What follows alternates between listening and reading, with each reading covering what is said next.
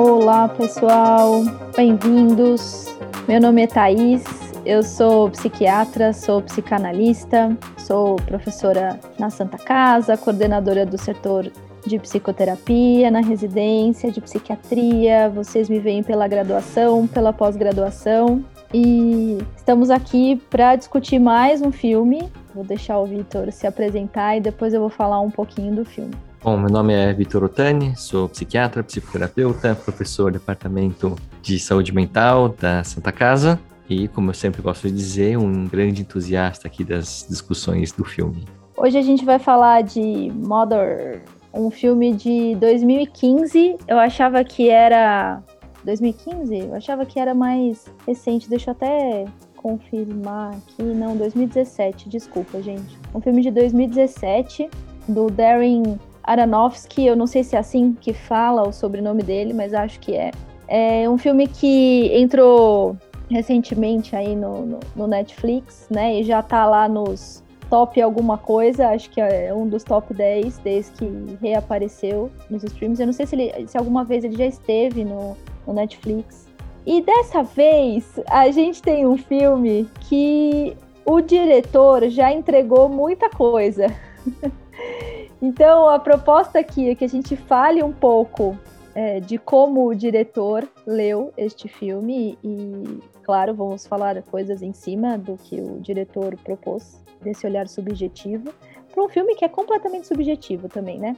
Mas a gente vai falar as nossas propostas também de, de interpretação disso, que não necessariamente combinam tanto assim com, com a proposta dele. Foi a segunda vez que eu vi esse filme, eu não vi esse filme muitas vezes. A primeira vez que eu vi esse filme, eu vi para uma discussão também. A gente sempre fez essas discussões pela residência, e quando ele surgiu a primeira vez para mim, ele surgiu para uma dessas discussões é, com os residentes de psiquiatria e agora para discutir aqui. Um filme que estava rondando aí nos bastidores pra gente colocar na lista de escolha já faz um tempinho assim, e daí ele entrou no Netflix e a gente pensou nele. Para mim é um filme surpreendente, um filme que dá para falar dele como um todo, de cena a cena dele, dá para falar da interpretação, dá para falar das cores, dá para falar do cabelo dela, né? E os nós do cabelo dela, não sei se alguém reparou nisso. Dá para falar das escadas, quem tá aqui há mais tempo sabe que eu gosto de falar de escadas. Dá para falar muito das escadas e de porões e sótons, enfim. Mas eu acho um filme muito legal. Eu sou muito fã também de Cisne Negro, que é um outro filme dele. A gente discutiu é, Cisne Negro em outras ocasiões também. Mas eu acho um filme muito legal e muito legal de discutir. Vitor. É um filme que o diretor ele dá as pistas, se você sabe como caçar. Eu confesso que a primeira vez que eu assisti o filme, eu não pesquei as pistas, porque elas vêm no, nos finais, nos créditos. Mas não só por e isso, é aí... eu acho que não é a nossa, a nossa vivência né, religiosa. É, não, mas é, para mim até que é, é um pouco, porque eu estudei em um colégio católico, né? Mas eu acho que a partir do momento em que você entende o que o diretor ele começou, né, a ideia principal, o filme ele fica muito, muito legal, muito interessante, assim. Mas eu acho que é um filme que ele tem várias camadas e que acho que uma das propostas para a gente debater aqui hoje é justamente falar, né, dessa primeira camada que é o que o diretor propõe, mas ele deixa em aberto para a gente discutir, né, igual a Thais falou, cena a cena, né, a gente tem várias situações em que a gente pode discutir de outros níveis, que eu acho que só enriquece né, a obra do diretor. Esse filme, é, não sei se vocês botaram reparo nisso, mas ninguém tem nome nesse filme. E aí, essa dica que o Victor está falando é porque nos créditos, desculpem o cachorrinho latindo, é, nos créditos a gente vê lá que a gente tem Mother, Him, com um H maiúsculo, a mulher, o homem, né? E daí vem os outros, os outros, as outras personagens do filme. E o que o diretor traz pra gente, e aí eu fui dar uma, uma fuçada de Google mesmo e ver as entrevistas que foram feitas quando o filme foi lançado, e os atores falavam isso nas, nas entrevistas de lançamento do filme, então é algo que foi dito abertamente que a personagem da Jennifer Lawrence seria a mãe natureza o personagem seria Deus, né, como o criador. A gente teria o homem, a mulher, né, ou a Eva. Os dois irmãos que se matam ali seria Caim e Abel. E o filme contaria a história dessa criação é, de Deus, né? E a chegada do homem destruindo tudo que foi criado e sonhado ali por Deus e por essa mãe natureza. Não sei se todo mundo que viu o filme tinha ido atrás dessa referência. Eu confesso que a primeira vez que eu vi, eu não sabia dessa referência, mas ela faz muito sentido. Assim, quando a gente escuta essa essa interpretação, é, é perfeito com o que está ali no filme. Mas vamos pensar em outras coisas também.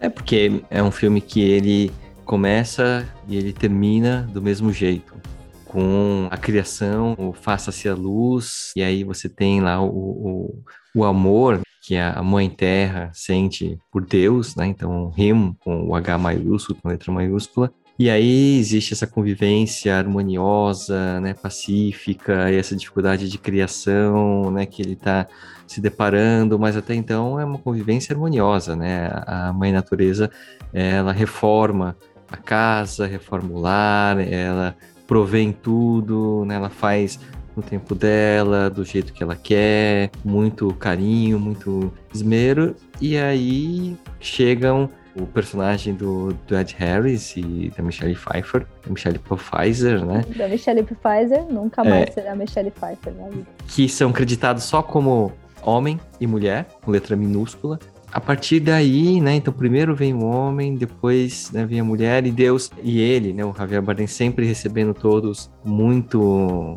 muito é até meio dissociado, né, o jeito que ele faz, o jeito que ele coloca ali, por isso que gera um estranhamento.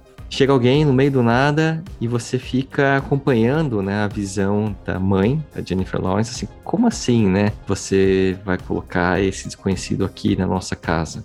E como assim no outro dia ele chega com a mulher e você convida eles para ficar aqui e já começa, né, a ter intimidades com eles, eles querem ver tudo e descobrir tudo, até que ela vai lá, e isso também vem a, a semelhança aí das histórias. É a mulher, é ela, que vai lá e descobre o fruto proibido e, e quebra.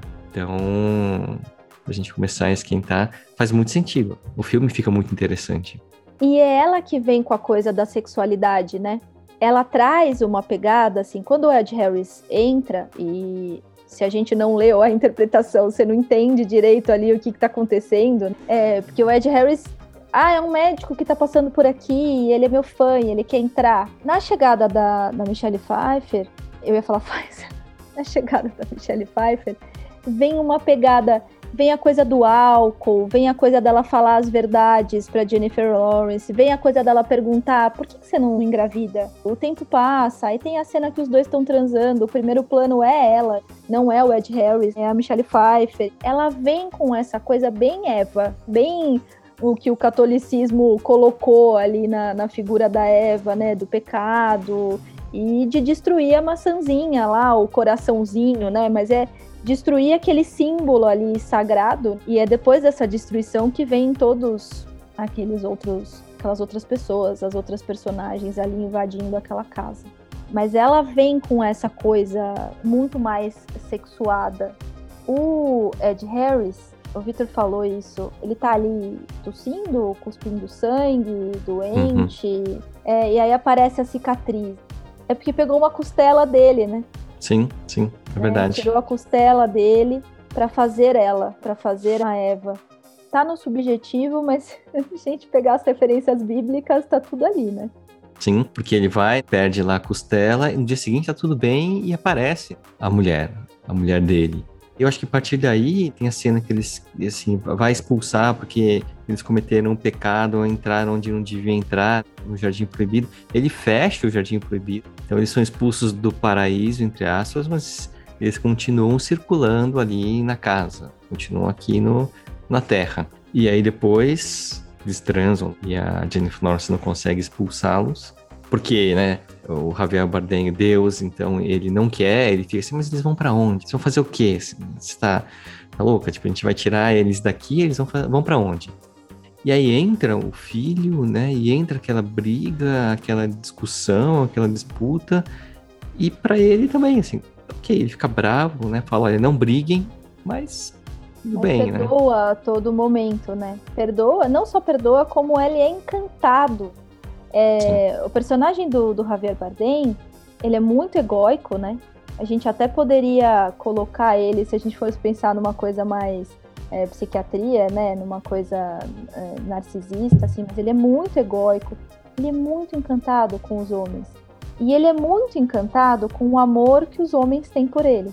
Sim. Que é justamente o que ele fala pra, ela fala para ele, né? Você não me ama. Você ama o amor que eu tenho por você. É uma coisa que já apareceu aqui antes nas nossas discussões, que é bem, bem freudiano isso. É, mas ele tem um encantamento ali pela presença do Ed Harris, pela presença da Michelle Pfeiffer, pela presença dos, dos filhos. É isso, ele fica bravo, mas ele, ele vai se encantando ali. E ele vai se perdendo nesse encantamento ao ponto dele de ter aquela cena dos santinhos, é, é, muito próprio da nossa cultura também, né? Não é só da nossa cultura, mas aquela coisa do entra, prega o santinho na parede, Sim. fala seu nome e alguém vai lá e marca sua testa. É muito Brasil aquilo. Com certeza vocês já entraram em contato ou por, por acreditarem ou por, por uma questão cultural mesmo com uma cena assim, né? E ele tá assim, cheio ali, né? Tanto que ele vai lá e produz o outro poema, né? É antes, né, que ele produz o, o, poema, é antes da cena do Santinho. Mas ele tá tão encantado com a presença do homem ali que ele vai e produz outro poema, né? Completa ele. Ele não se importa, né, com tudo que aconteceu ali, né? Que os filhos do homem e da mulher se matam, ele vai lá, leva um pro hospital, e depois volta e fala assim, não, aqui é aqui que eles vão viver o luto dele. E eu vou ficar aqui com eles, e eu vou beber, eu vou falar poesias, né, aquela coisa até meio desconexa, que ele vai falando das vozes, você tá ouvindo, e gera todo aquele desconforto na, na Jennifer Lawrence, mas ele tá ali. Tanto aqui quando você fala que ele produz o poema, parece assim, não é um livro, né, assim, é um poema que ela lê é uma página. E é uma coisa que traz um, sentido transcendental, né? Assim, é, um significado para cada um, né? Bonita, ele isso. Fala. E aí ele fala, cada um entende de um jeito. E ele não fica bravo, ele fica achando aquilo, nossa, que incrível, né? Eu produzi aqui uma obra, uma, a minha palavra, cada um entende de um jeito e olha que legal, né? Vou chamar todo mundo para ficar aqui, todo mundo vai conviver. O que pode dar de errado, né? E aí muita coisa dá errada. Sim. Porque para começo de conversa, como todo mundo viu lá, a pia não tá chumbada, né? Sai dessa pia que essa pia não tá chumbada. Sai dessa pia que essa pia não tá chumbada. E acho que isso é uma baita de uma metáfora, né? Do que tá acontecendo ali, né? Assim, não, não, essa casa não foi feita para isso. Essa casa não foi, né? Não é, o, não é o tempo ainda de usar esta pia. E aquela invasão Sim. de seres humanos e ela ali sem saber o que fazer, perdida no meio daquilo tudo, espancada, né, gente? Aquela cena do espancamento é assim, é muito violenta. O Vitor até falou, acho que é por isso que é classificado como, como terror em alguns lugares, né? Porque aquela cena é muito chocante. Cena do bebê também. É, é acho que pior. É, pior, né? O bebê batendo. Ah, acho que sim. Mas antes, quando as pessoas começam a entrar, e eu acho que isso é um, uma das formas da gente entender a relação. Ela vai lá e ela coloca a mão na casa e, e dá a entender que a casa e ela são a mesma coisa. Então ela sente o coração, ela sente as coisas, ela vê quando não tá bem, quando tá sangrando, quando tem uma ferida que não fecha, que demora para cicatrizar, que alguma coisa nas entranhas ali, né, no, no, no, porão não tá, não tá legal. Então ela começa, né, a saber que tem alguma coisa de ruim. E aí quando as pessoas vão entrando, apesar de a casa ser gigante, você fica o tempo todo com a sensação de que assim, olha, mas não cabe tudo isso. Não cabe tudo isso de gente. Não é para você sentar na pia porque não tá pronto ainda. Não é para você subir nos andares de cima porque não é para você acessar aquilo ali. Não é para você esgotar esse recurso. A essa comida. torta que eu fiz, exatamente, é. essa torta que eu fiz não é para vocês. Mas as pessoas vão lá e pegam e você, ele falou para dividir. Ele falou que é tudo nosso a gente pode pegar, consumir, mesmo quando tá só o Adão e a Eva, né? O homem e a mulher, eles fazem uma bagunça. Então eles consomem tudo, fazem uma bagunça e ela tem que ir lá e, e arrumar. E aí, que hora da caipirinha ali, Que né? hora da caipirinha. E aí começa a entrar, né? Essa coisa de as pessoas invadem, inclusive o banheiro. Ela tá usando o banheiro, invade. E não é, ó, desculpa, é assim, ó, sai logo que eu quero usar, né? Assim, finalmente, posso ter uma privacidade aqui. As pessoas, a humanidade vai tomando conta ali da casa da, da, da Gaia, né? Da Mãe Terra, e vão consumindo. Desenfreadamente. E a casa, né? Assim, a arquitetura da casa também é algo muito digno de nota. Acho que todo mundo teve essa sensação. A casa é redonda, né? E os cômodos eles não são muito bem estabelecidos. A gente vê, por exemplo, aquele banheiro que dá a sensação de que é um banheiro que serve a vários cômodos daquela casa. Eu não sei se vocês repararam nessa sutileza, gente, mas vocês viram que tem degrau para entrar no banheiro e para sair do banheiro, como se fosse uma coisa indisnível um banheiro com muitas portas. A gente sabe que casas mais antigas, principalmente num padrão americano, um banheiro servia é, mais de um, de um quarto, mas você não entende muito bem que banheiro é aquele que o menininho vai usar, é, o menininho que entra e, e, faz xixi, e ela fica compadecida, e ela vai e abre o banheiro, no final das contas, na outra porta do banheiro tem uma fila de gente, né, esperando para usar. A casa é redonda, uma série de escadas, tem takes que eles saem e entram de cômodos e você não vê muito bem a limitação da parede. Acho isso muito legal nesse filme. Aquele lugar central ali da casa, para onde sobem as escadas, ela passa por ali também a todo momento. Então tem uma jogada com a casa e depois a casa que pega fogo, enfim, no, no final e no começo, né? E essa relação com a casa e que depois a gente entende que tem um coração ali na casa, né? O coração, depois ela vai lá e coloca fogo através deste coração. Acho que até que dá para pensar indo muito no subjetivo, mas tem a caldeira e tem dois tambores de óleo, e eu fiquei pensando que seria o coração e os dois pulmão, pulmões, né? Mas enfim, ela tem essa relação visceral com essa casa aquela hora que ela tá escolhendo a cor com a qual ela vai pintar a parede, que ela testa. E a, as cores são sutis, assim, é uma sutil diferença entre as cores. E aí, agora que eu tô falando dessa coisa da cor, sabe o que, que me veio? O líquido que ela toma. Sei muito se dá para ter uma explicação daquele líquido ali amarelo, dourado, né? Assim, também não sei se dá pra explicar tudo, mas ela tem ali um elixir, uma coisa que ela toma quando ela tá nervosa, quando ela tá misturada com a casa, e que ela vai lá e toma na, aquele pó amarelo.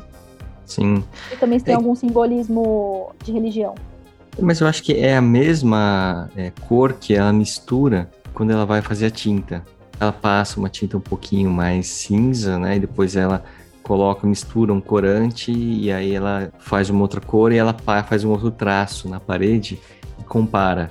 É a mesma cor, né? Então é como se ela estivesse se nutrindo, né? Ou, ou, se curando com material da terra, material próprio, né? Que vai formar a casa. Eu acho que tem um, um pouco disso que ela joga fora quando ela tem, quando ela engravida. Então, a partir do momento que ela engravida, ela não precisa mais daquela, daquele remédio. Então, ela vai lá e ela joga fora. E aí, quando você para para pensar, tem um momento em que parece que as coisas estão sob controle, porque vai vir o filho.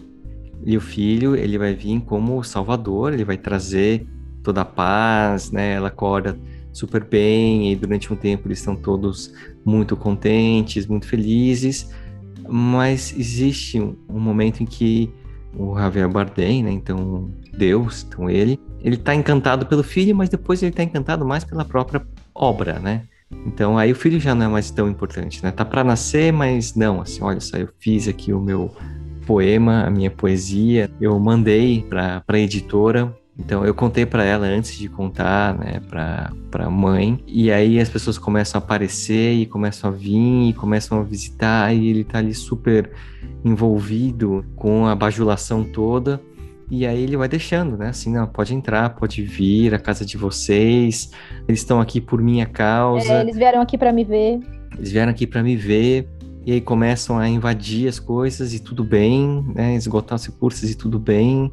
Né? De repente tem guerra, as pessoas começam a formar facções, então tem aquela cena em que tá tendo a guerra, mas aí cada lugar tem né, uma prisão ou tem um grupo que se comporta de um outro jeito, então as pessoas começam a se dividir dentro do próprio ambiente e aí vem a guerra e destrói tudo. E ela ali no meio, né? E quando estão todas aquelas pessoas lá dentro e, e tem uma cena, a cena que ele suja a testa da moça de cinza e depois o cara repete na hora do, do santinho. O, o Javier Bardem ele tá numa interpretação ali de uma situação de gozo, de encantamento, de plenitude, né? De, de vinde a mim as criancinhas. É uma interpretação ali que você fica até com raiva dele. Por que, que você está fazendo isso? E ela ali perdida entre a guerra, né? Porque logo, logo depois dessa cena que vem a guerra, ela tá ali perdida, tipo, presta atenção em mim.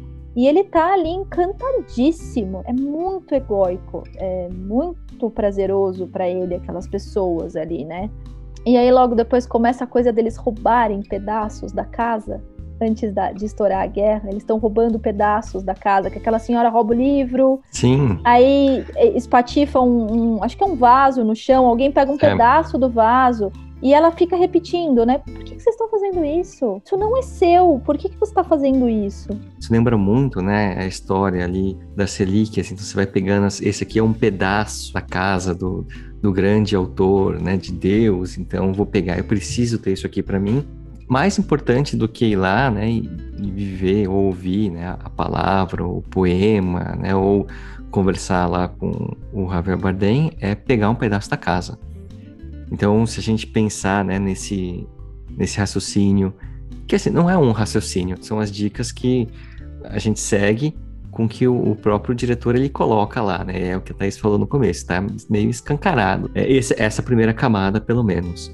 É, nesse ponto, é, o filho deles é Jesus. É o filho que veio, né, para salvar tudo, mas que ele é sacrificado, ele é morto e sacrificado pelo, pelas pessoas e mesmo assim as pessoas são perdoadas.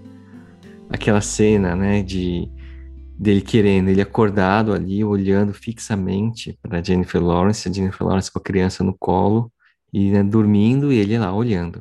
E quando ela pega no sono, ele sai com a criança e entrega. Cadê, cadê meu filho? Já entreguei. Entreguei para as pessoas. E até, e né? sacrificam ele, né? Sacrificam e, e comem. Tem, comem, né? Porque tem um momento hóstia ali, né? Sim, sim. Estamos comendo a carne, né, do, do filho de Deus que foi sacrificado. Sim. Exatamente.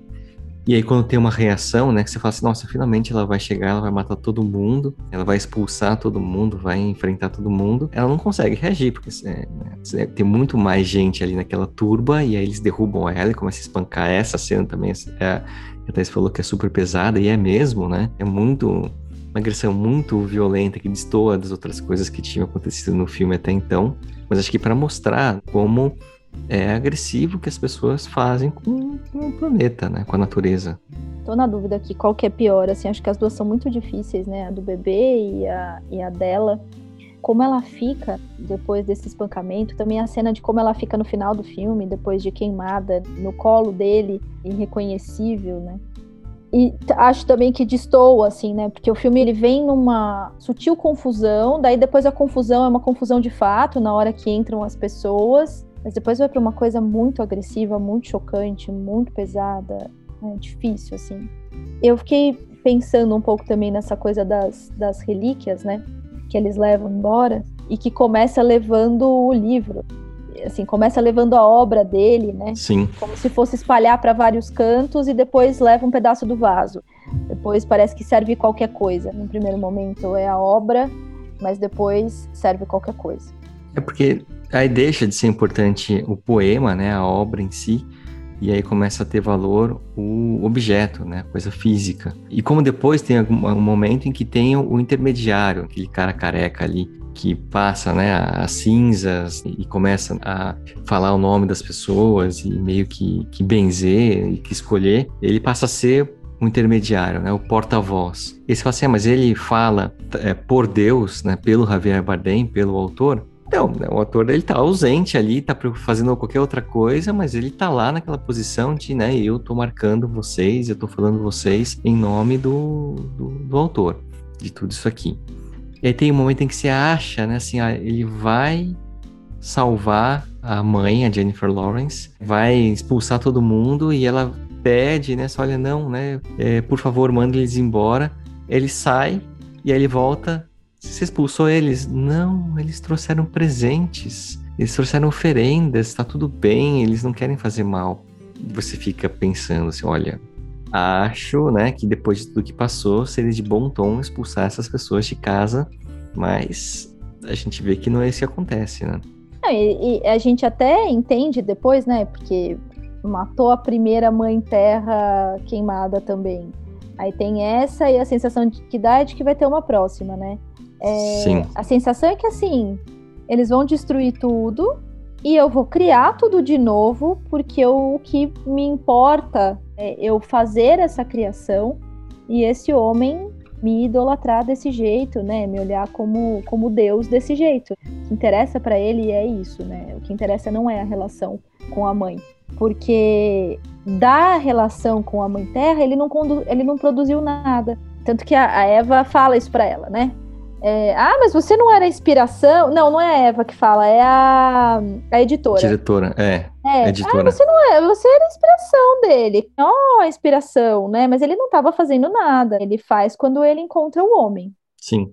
E que, né, diante disso, tem uma, uma perspectiva muito. Acho que é uma discussão é, muito atual, né? Quando a gente fala sobre é, aquecimento global e sobre como a humanidade consome mais do que com uma velocidade muito maior do que poderia consumir, então os recursos vão se esgotando e as consequências de tudo aquilo, as coisas caminham para um dia a Mãe Terra fala, olha, acabou, deu, né? Eu também vou morrer porque vocês vão esgotar com tudo e vocês vão morrer também, que é, acho que a representação ali do, do final, né? Em que ela ateia fogo nela mesma e é interessante, né? Porque e na aí, casa, né? Porque e na casa. Ela, ela, faz isso com a casa, né? Então é como Sim. se ela fizesse isso, se a gente for olhar por essa interpretação, no planeta, né? E ela usa o próprio combustível que está ali do planeta para atear fogo no planeta. Sim. Ela, Mas que depois ela... volta assim. Então, ah, o planeta ele vai sobreviver sem as pessoas? Talvez não, esse planeta que a gente conheça. Vai ter uma outra mãe terra que vai ressurgir talvez com pessoas ou sem pessoas. O que o filme meio que dá a entender é que é, esse Deus ele é vaidoso demais, né, para não não deixar de novo as pessoas ouvirem a palavra e se encantarem e ele também se encantar com isso. Ele precisa do homem, ela não. Ela teria ela feito a casa, ela teria. Ela não queria filhos, ela teria feito a casa, ela teria cuidado e feito o mais bonito possível, vou colocar desse jeito, né? E estaria ali. Ele não, né? Ele precisava do homem. Ele precisava dessa relação que trouxesse para ele esse sentimento de vaidade, né?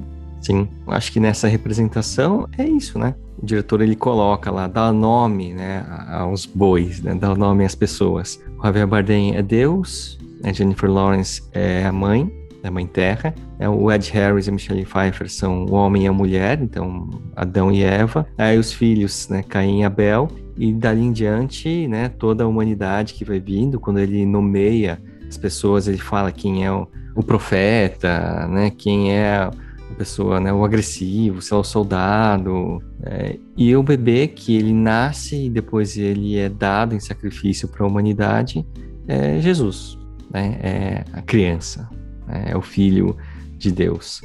Mas. Sim. a gente vai colar esse filme de um outro jeito com a nossa libido, emprestando, claro, um pouco dessa, dessa história. Mas assim, né, gente? Agora olhando para um lado mais psi, deixando um pouco a Bíblia de lado, aquela sensação que a gente tem dela dentro daquela casa, quando Ed Harris chega. Aquele estranhamento muito bem interpretado por todo mundo ali, é muito bem colocado no jogo de câmeras. A câmera passa a ser o olhar dela e não filmá-la. O que, que é este homem entrando nessa casa? O que, que é esse homem permanecendo nessa casa? E daí chega uma mulher. Esse estranhamento inicial é muito da ordem da psicose.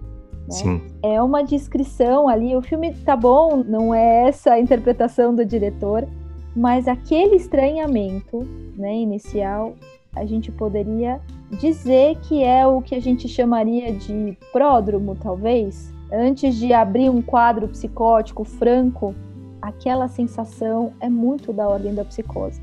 Então a Teresa, acho que foi a Teresa que escreveu aqui, né? Torci o tempo todo para ela acordar do delírio, porque dá uma sensação muito grande de que ela está psicótica e de que ela não está entendendo. Tem uma outra cena que as pessoas estão meio que chegando e ela encontra o Javier Bardem no meio da cena e fala: "Que que é isso? Por que, que essas pessoas estão entrando aqui?" E ele não explica, ele vai lá e quase que se joga no colo dos, dos humanos, né? E ela tá ali, não entra nesse lugar, por que, que você tá no banheiro? Por que, que você tá pegando esse objeto, né? Assim, o que, que tá acontecendo aqui?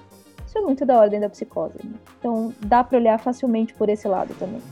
Sim, eu acho que até, né, o jeito que as cenas são construídas, de propósito, né, embora a descrição ali, é, é que tem várias camadas, né, de interpretação. A primeira é essa que o diretor coloca e que não é tão óbvio assim, a partir do momento em que você vê os créditos e você vê como que cada personagem é nomeado, fala, ah, então tá. É o que o pessoal colocou aqui, é a representação, é a literalização da vivência da Bíblia, sim, né? É a história da criação do mundo, né? Novo, Antigo Testamento, Novo Testamento ali, feito com os personagens. Mas acho que a gente tem essas outras camadas e uma delas é essa sensação de estranhamento, né? Que é muito legal. Se você coloca né, isso e fala, esse é um pródromo, né? Esse é um quadro psicótico, até o jeito, né, em que é a Jennifer Lawrence circula pela casa e outra coisa, né, que a Thaís comentou quando a gente estava vendo, é a construção dos diálogos. Não tem um, um diálogo fechadinho, certinho. Quando a gente discute em aula, olha, a frouxidão de laços associativos é o filme. Então você está lá falando, olha que legal, né? Eu fiz aqui uma obra, eu preciso né, escrever. Aí de repente chega alguém, ah é, chegou uma pessoa. Fala, Oi, né? Assim, que contexto é esse que surgiu, né? Uma outra pessoa. Aí você vai ler, fala, é a mulher dele. Oi, mas como assim, né? Assim, como que ele ligou, ele chegou aqui, como, como que, que faz isso? É, não junta, né, gente? Parece que faltam pedaços do filme. Parece que a gente que tá assistindo deu uma dormidinha ali, voltou e pegou o filme de novo. E você, como que essa mulher chegou aí? Aí depois você entende que ela é mulher dele. Mas assim. Os filhos, né? É, os filhos, exato. Assim, ele não, não sei o que da herança. Ele tá morrendo, e a gente precisa resolver herança, e daí tem um filho ali que também é claramente mais, mais vaidoso que o outro, o outro mais enciumado. Então Sim. parece que a gente perdeu pedaços, que é exatamente a sensação que a gente tem quando um paciente está francamente psicótico e está fazendo frouxidão de laços e você não entende partes do discurso. A gente cola com a nossa cola e, e dá um sentido ali, porque a gente está na neurose, então a gente vai lá e cola com a nossa cola. Mas não tem cola. Não tem. E não tem cola para ela. Tem diálogos de Deus com ela que também não tem cola. Ele responde e ela responde de volta e ela não, não, não faz sentido ali a conversa que eles estão tendo. É, então isso também é muito, muito legal. Eu acho que dá para falar de novo da casa. Essa coisa da, da casa às vezes parecer pequena, às vezes parecer grande. Os móveis às vezes parecerem inadequados para aquele tamanho de cômodo. Isso também eu acho que é muito da ordem da psicose, desse a estranhamento, estranhamento do mundo. né? É, o que está acontecendo com o mundo? O mundo está estranho. Se vocês já viram um pródromo, os pacientes verbalizam isso. Tá tudo muito estranho, eu não entendo mais, parece que as coisas não fazem sentido. E, é, e o pródromo é de uma angústia, você vê a angústia no paciente, porque ainda não afetou o afeto, Então você vê a angústia ali do paciente muito incomodado com aquilo que está acontecendo, que é exatamente o que a gente vê com ela. A gente vê ela muito angustiada. E vê o Javier Bardem alheio a essa situação, né? Sim. Ah, não, eu vou ali porque eu tenho que escrever. Ah, não, eu vou lá fora com ele andar. E ela fala, tipo, o que, você vai fazer lá fora? Assim, por que, que você tá indo lá? E ele, não, eu vou andar com ele, porque ele precisa ver a propriedade, sei lá que justificativa que ele dá, ou eu que colei a justificativa, né? Talvez Você colou, porque a justificativa era só assim, eu vou andar, a gente vai andar. Mas, oi, né? Como assim você vai andar? É, não, eu vou andar, hahaha, e aí ele, né? E sai. E sai. Então e é não tem... muito psicótica. essa sensação, né, de que, que a gente vai acompanhando, a, e é isso, assim, a Jennifer Lawrence, ela tá retratada ali, igual tá aqui no cartaz, como uma tela, né? Ela é uma obra renascentista, uma obra clássica. A sutileza da maquiagem é muito diferente. A técnica que está sendo usada de maquiagem e de vestimenta, inclusive, é muito diferente do Javier Bardem, mas é também é muito diferente da, da Michelle uh, Pfeiffer e do, do Ed Harris. Ela é perfeita, Sim. a Jennifer Lawrence. E mesmo é, quando ela, ela não tá... tem nada, nenhum ah. defeito. E o, o, Javier Bardem, ele é um ator que tem uma cara muito marcada, né, gente? Assim, é... assim como o Antônio Bandeiras, eu acho eles muito parecidos. E o, o Benício Del Toro, eu acho os três ali meio misturados, mas é uma coisa Thaís, tá? Mas assim, ele tem uma cara muito marcada e eles fazem questão de deixar a cara dela muito lisa, muito, muito pintura. O cabelo, Sim. assim, eu não sei se vocês repararam, mas esse cabelo também tem frouxidão de laços. Vou brincar aqui com vocês. Porque de uma cena para outra, que a gente entenderia que teria uma continuidade entre uma cena e outra, o cabelo dela muda. Então, se vocês tiverem paciência, revejam o filme e vocês vão ver que supostamente a cena é uma, uma continuação da cena anterior, mas o penteado dela tá diferente. E ela tá Sim. lá, ela tem o cabelo entrelaçado em muitas cenas, e esses laços que o cabelo dela se formam vão diminuindo, ou aumentando, ou tá mais alto, ou tá mais baixo. E não foi um erro do continuista, hein, gente? Certeza que foi de propósito, que é para mostrar que ali não, não tá ligando, né? que é essa frouxidão, né? E eu acho até, né, o fato dela destoar muito, a Jennifer Lawrence, ela é uma baita atriz. E aí você vê que quando ela tá, assim, muito, né, as pessoas estão invadindo a casa dela, e ela fala de um jeito ainda muito polido, né, muito educado, não, o que vocês estão fazendo? Essa pia ainda não tá chumbada, vocês não podem ficar aqui, vocês podem descer. E aí ela grita na hora que as coisas estão muito é, bizarras ali, né, na guerra, né? Então, essa coisa acho que muito maternal, né, até no tom de voz, eu acho que é para dar essa impressão de que olha, a gente está falando com a mãe. Ela, não, não pode, né? Então, por mais que ela esteja super angustiada que as pessoas que ela não conhece estão invadindo a casa dela, destruindo tudo, ela ainda, né, olha, bom, são os convidados dele, então tem aí uma educação. Porque você fica se questionando, né? Por que, que ela é tão quase e por que, que não expulsa, né? Assim, né? Sei lá, pega alguma coisa na cozinha, pega o vaso lá na cozinha e vai expulsando o Ed Harris e a Michelle Pfeiffer na porrada. E ela não faz. E eles são super desafiadores. Sabe, você quer que a gente vá embora? Quem quer? É você ou é ele? É o contrário, né? É ele que quer que vá embora ou é você? Porque se for você, a gente vai ficar. É. Não, e a, e a coisa deles assumirem aquele espaço, né? Sim. É, é muito louco. Eles resolvem transar no quarto de hóspedes de portas abertas, escancarando tudo. Ou mesmo quebrar o, o, coração. Ai, mas foi sem querer, eu só queria encostar, né? É sempre tudo muito invasivo demais. Invasivo e com a certeza de que eles vão ser perdoados. Isso é invasivo, não, mas ele né, entende. Já pedi desculpa, então eu não vou embora. E aí eu acho que tem né, uma outra, um outro jeito também da gente interpretar, tirando aí, assim, se a gente esquecer que a gente está falando do, de Deus, que é o, o nome dele, e a gente pensa né, na vaidade. Então ali também está um, um, outro jeito de você observar. É, eles não são. É, um exclui o outro, né? A gente está falando de, de é, coisas muito, muito próximas, ainda mais se a gente olhar ali o Velho Testamento mas o quanto é, a vaidade vai deixando a gente ser permissivo se a gente tem esse ego, né, esse narcisismo alimentado. Tudo bem vocês virem aqui destruindo tudo, né? Vocês vieram por minha causa. São só coisas, né? E aí eu acho que esse essa visão, né, assim, olha, eu posso reconstruir isso daqui. Porque ele o tempo todo ele sabe disso, né? Assim, tudo bem, assim, eu se acontecer alguma coisa de errado, ele já fez isso, né? O filme começa com ele reconstruindo tudo. Eu reconstruo isso daqui. E ele fala, assim, eu perdi tudo no incêndio. Daqui a prova, né? Esse aqui é o símbolo, a única coisa que ficou. Isso. Mas no final das contas, tudo bem destruir de novo. É. Tudo bem fazer isso. Pode recriar, sim. Sim. Mais importante é não é preservar né, a casa ou nem fazer as pessoas entenderem qual que é o sentido que ele pensou para a obra dele, mas as pessoas estarem ali, né? Eles vieram me ver. E tem uma hora que ele fala para ela, não lembro a frase direitinho, mas que ele fala, né? Se fosse maior que eu, eu não poderia criar. Tem, tem uma passagem muito rápida, assim, que ele fala algo do tipo para ela, assim.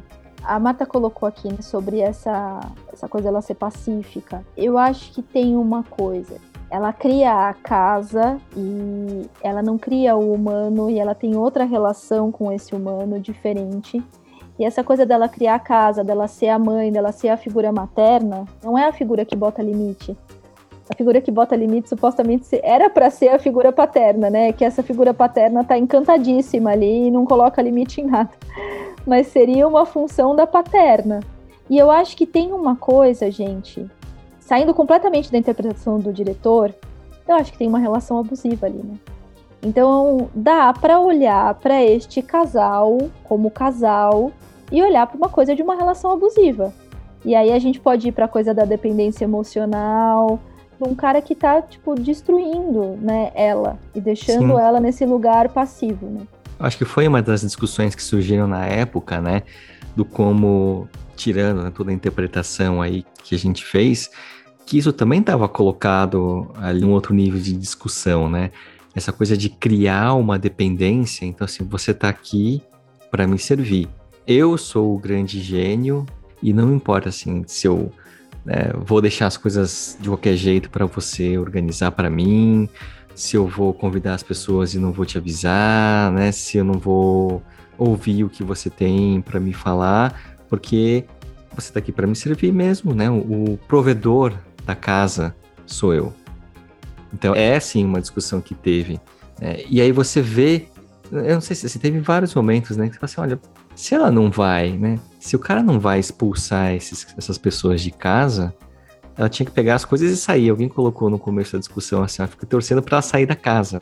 Acho que no, dentro do filme ela não pode sair porque a casa é ela, mas a gente fica se questionando assim, por que, que não sai? E quantas vezes a gente já não, não atendeu pacientes, né? Já discutiu isso que a gente tem vontade de falar, olha, é a solução. Sai daí, é você, né? Exatamente, foge, né? Porque. Mas não adianta. É, o que, que eu né? faço? A solução tem que vir de dentro. Não adianta. É, trazer uma coisa que talvez tenha, tenha passado muito rapidinho, mas que eu acho que tem a ver e que queria falar.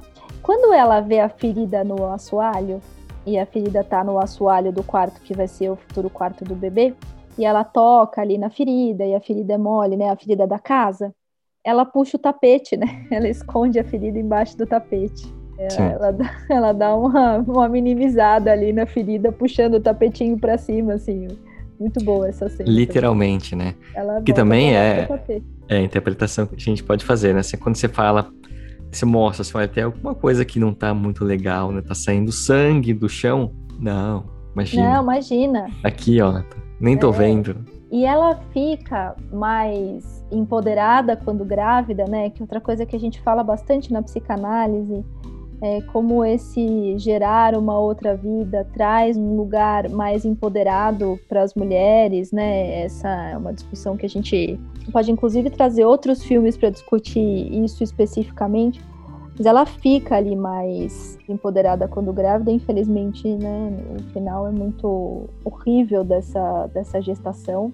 Mas tem um momento ali onde ela, ela sabe. E a outra coisa também, a cena que ela fala, eu tô grávida. E ela sente, e a casa sente também. A casa sabe também, ela tá confundida com essa casa. Isso também é muito psicótico, né, gente? Porque alguém que está confundi confundido com um objeto, nada mais psicótico que isso. E a interpretação do meio, os psicóticos fazem muito isso. Então, a ferida que ela vê no chão poderia ali ser um, um, uma mudança na cor do assoalho. E um psicótico Sim. poderia fazer todo um, um, delírio ali, até uma ilusão, né? Ou uma alucinação mesmo com alguma coisa. E é muito comum esse essa questão do se confundir com o objeto. Tanto que a casa vai ficando desorganizada dos psicóticos, né? Sim. É, eles vão desorganizando, a casa desorganiza junto. Que é a perda do limite do eu, né? Então não tem a distinção entre o que sou eu e e o que é o, o exterior. É não ter persona, né, se a gente pegar um conceito junguiano. Então não tem essa barreira que vai falar, olha, você se comporta desse jeito, porque aqui é você, ali fora é o exterior, tem esse limite, né? Tem essa pele, essa barreira. É, é tudo a mesma coisa.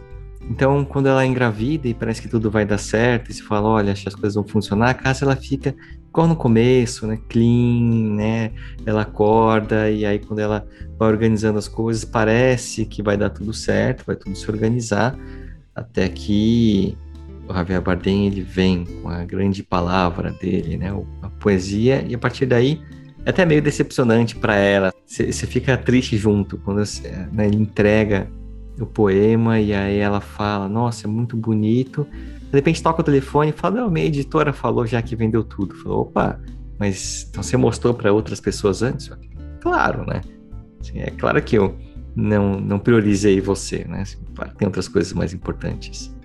Ô, Vitor, você tocou nessa coisa de estrutura e aí fiquei pensando um pouco, me veio na cabeça o que, que seria super egóico nesse filme? O que, que daria neste psiquismo essa diferenciação entre o que é a realidade e o que é, é o mundo da fantasia, né? O que, que faria essa barreira?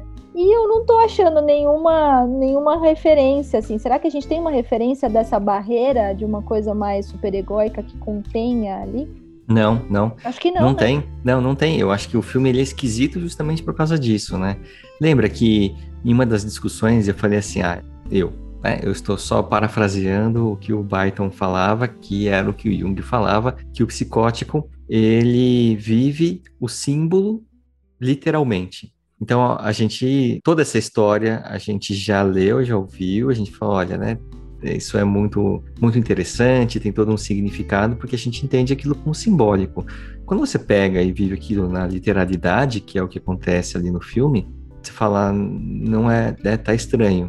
E o psicótico ele faz isso, ele pega tudo que a gente deveria viver no simbólico e vive na literalidade. Então eu acho que ali não tem essa figura que faça essa essa contenção do inconsciente do que é do, do exterior. Por isso que o filme de uma hora para outra muda. Então você tá lá e aí de repente, principalmente aí da, do último terço do filme, em que as pessoas começam a chegar e de repente tem briga e de repente tem guerra e de repente as pessoas estão presas e de repente tem um pregador lá, um, alguém que está é, pregando em nome do, do autor e tem outras pessoas protestando e a explosão, tudo aquilo vivendo né, dentro da literalidade. A Laura colocou aqui pra gente. Tem uma cena que um homem vê ela no meio da guerra e vê que ela está sendo machucada e tenta proteger. E ele é morto pelos outros que estavam fazendo o caos. Eu vi isso meio como uma representação de alguns humanos que tentam ser melhores, mas eles são engolidos pela massa agressiva.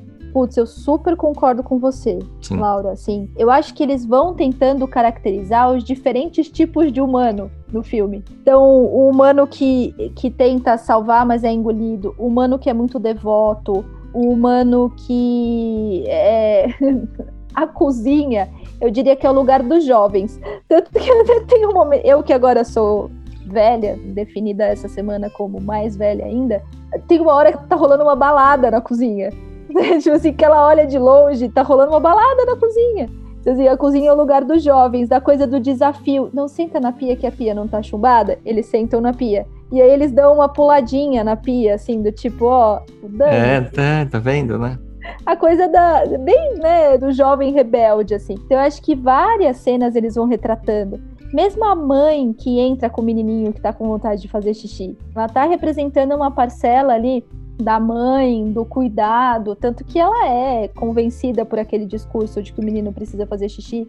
Eu acho que se a gente olhasse com uma lupa para todas as figuras humanas que estão passando ali, a gente com certeza veria esses estereótipos. A mulher do livro, a editora, que vira aquela assassina, assim, né? Tipo, todo Muito mundo bom, né? Chão, ah, né? chegou você, a é. musa inspiradora, mata ela. Mata ela.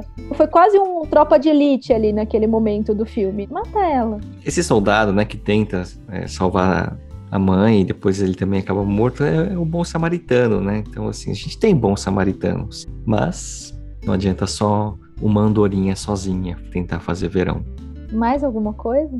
Eu acho que assim, de novo, né? A gente cada cena ali, né, cada pedaço tem várias interpretações, várias camadas, até porque o filme ele é muito simbólico. A gente vê aquilo literalmente, mas ele é muito simbólico. A gente poderia fazer, né, a representação de quando ela desce no, no porão e tem a, a, fornalha, e é ali na fornalha que é escondido, né? Então, assim, é o centro da Terra, aquela coisa do cerne, né? do útero da Mãe Terra, como aquilo está mostrando que não está tudo bem, tem o sangue, né? E ela começa a perceber as coisas. A gente pode parar para discutir, então, é, a figura daquele cara careca lá que ele que toma, né, a frente. Então, a gente consegue imaginar, né, quem são os profetas, né, quem são as pessoas que tentam falar em nome do autor, sendo que ele nem está ali.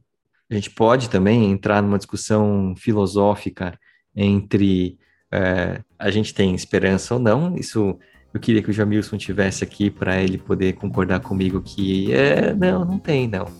A gente é meio pessimista. Algumas pessoas acham que tem.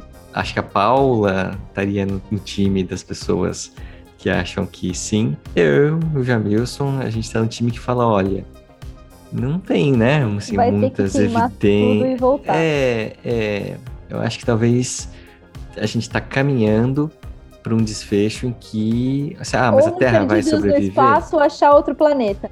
A gente pode é, mudar é. De, de seriado também e ir para Perdidos no Espaço e achar outro planeta. Sim, sim. Mas isso, você vai acontecer alguma coisa assim, do jeito que a gente está andando, né? A gente vai, uhul, vai dar tudo certo. Pode ser que mude o caminho, né? Mas assim, agora, é... o planeta vai sobreviver? Assim, a gente vai, vai ser outro planeta, ele vai ter que se recuperar, mas vai. E, e você, Thaís, você acha que tem você é do time esperança ou do time não esperança? Eu vou trazer uma cena para Mariângela, né? Que é uma cena que me pegou nesse filme. Sabe a hora da torta?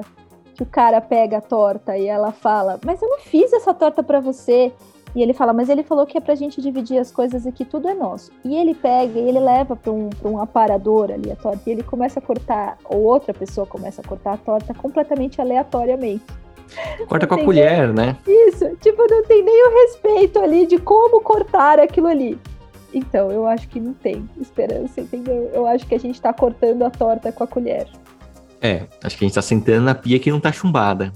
A gente tá sentando na pia que não tá chumbada, a gente tá cortando a torta com a colher, a gente tá invadindo. Tá, tá difícil, gente, de. Tá difícil. Tem só um Sim. ou outro bom samaritano, tá difícil. Tá difícil. Ah. Eu tô mais tropa de elite do que outro. Perdidos no espaço, né? Ou a gente pode. Quanto vai... custa lá a viagem que o cara fez, né? Porque agora os réis mortais como nós podemos pagar uh, um trilhão de dólares e ir para o espaço. Sei lá o valor disso, né? Mas assim, já, já Mas tá é só para visitar, você vai para o espaço e volta. Né? Ah, é, vai e volta, não pode nem, sei lá, quantos segundos você vai ficar lá, né? Você só é ejetado e volta, mas já é um caminho para a gente procurar outro, outro planeta. É, a gente pode. Vai que chegam, né, os, os alienígenas, né, o Abbott e o Costello, para ensinar como que a gente conseguiria sobreviver. Para quem quiser, né, a gente fez um podcast com a interpretação do filme A Chegada. Daqui a pouco todos eles estarão ali juntos no Spotify. Mas vai que, por enquanto, não temos sinais de alienígenas vindo salvar a gente. Então, acho que Acho que nos resta aí dormir com beijo diazepínico, igual que a Maria Angela falou aqui. A gente sabe que é brincadeira, mas às vezes dá uma angústia que parece que precisa, né? Sim. É, é... A gente ainda não subiu, Marta, mas a gente vai subir todos os, os que a gente já gravou. E esse aqui também. Vai ser, vai dar para acessar pela, por outras plataformas de podcast também, que não Spotify, então Anchor, Google Podcast, Apple Podcast, então a gente divulga. Eu queria mudar um pouco de assunto para falar da votação da semana que vem. Jamilson Sim. não está aqui, mas a ideia foi dele. De estamos um pouco atrasados na ideia, né? Mas a gente colocou três filmes para serem votados é, para ver qual filme a gente vai discutir semana que vem. Todos eles é, incluídos aí no mês do orgulho LGBTQI+. Então vamos discutir em julho, mas vamos votar em junho ainda pro filme da semana que vem. E para quem não viu, não tá no Netflix, mas assistam Luca da Disney, vou fazer propaganda de outra plataforma. Não, tudo bem, porque a gente não é patrocinada pela Netflix. Não, e nem pela Disney, Por enquanto. Dera, né? É, filme de criança nunca é só um filme de criança. Muito bonitinho, né, para as crianças, mas tem muita mensagem naquele filme, gente. Então assistam Luca. Sim. Bom, Mother, belo filme, às vezes chocante, um filme excelente para a gente falar é, de questões religiosas, como propôs o diretor, mas um filme excelente para a gente falar de psicose, gente, mas muito. Para falar de pródromo, para falar desse perder o limite do eu, para falar nesse ego fragmentado. Nossa, assim, é, tem muitas coisas ali para falar de psicose. É, e até como a gente se sente vendo o filme. Porque muitas vezes você se sente confuso, muito confuso. É, e eu acho que eu justificaria por aí. Porque é difícil, às vezes, a gente ver um paciente psicótico, a gente também fica muito confuso. Sim. Um belo filme. Bela interpretação dela. É, ela realmente é uma excelente atriz. Javier Bardem eu sou suspeita para falar. Né? Ed Harris também, Michelle Pfeiffer também. Michelle Pfeiffer se daqui a pouco também vai pedir música no Fantástico. A gente discutiu dois filmes dela seguidos. A gente é... precisa discutir um filme da Amy Adams em breve, porque vamos ter ela abstinência. já deve ter Não, mas eu acho que ela, ela já ganhou música no Fantasma. É, ah, no já. Fantasma, olha o que eu falei. No... Fantasma da Ópera. A gente pode discutir Fantasma da Ópera, Vitor. Eu acho que tem, hein? Tem aquele filme, sei lá. Vamos discutir só musicais? Eu queria discutir Os Miseráveis, ah, Fantasma da Ópera. A gente pode, hein? E Mulan Rouge. La La Land também dá pra discutir. La La Land. Chicago. Bom, tem, tem, bastante coisa boa pra discutir. Bom, gente, Vitor, você quer falar suas considerações finais do filme? Desculpa. Eu, é, minhas considerações finais são eu assisti esse filme uma vez sem saber, né, sem saber do que se tratava. Eu fiquei com uma impressão de assim, ó, tá bom, vou deixar em stand-by, porque eu claramente não entendi tudo que deveria entender. Então eu vou assistir de novo em algum outro momento. E aí quando você pega todas essas outras informações, né, e você assiste o filme, é muito bom. É muito bom. Então eu acho que vale a pena é, para quem não tinha pegado, né, todas essas informações, assistir de novo agora, porque o filme ele ganha um outro olhar. É muito legal. Fiquem todos bem. Bom final de semana. É, e a gente se vê semana que vem com algum filme de pauta LGBTQI, para a gente falar um pouco aí desse mês do orgulho. Tá bom, gente? Tchau para todo mundo. Até semana que vem. Até.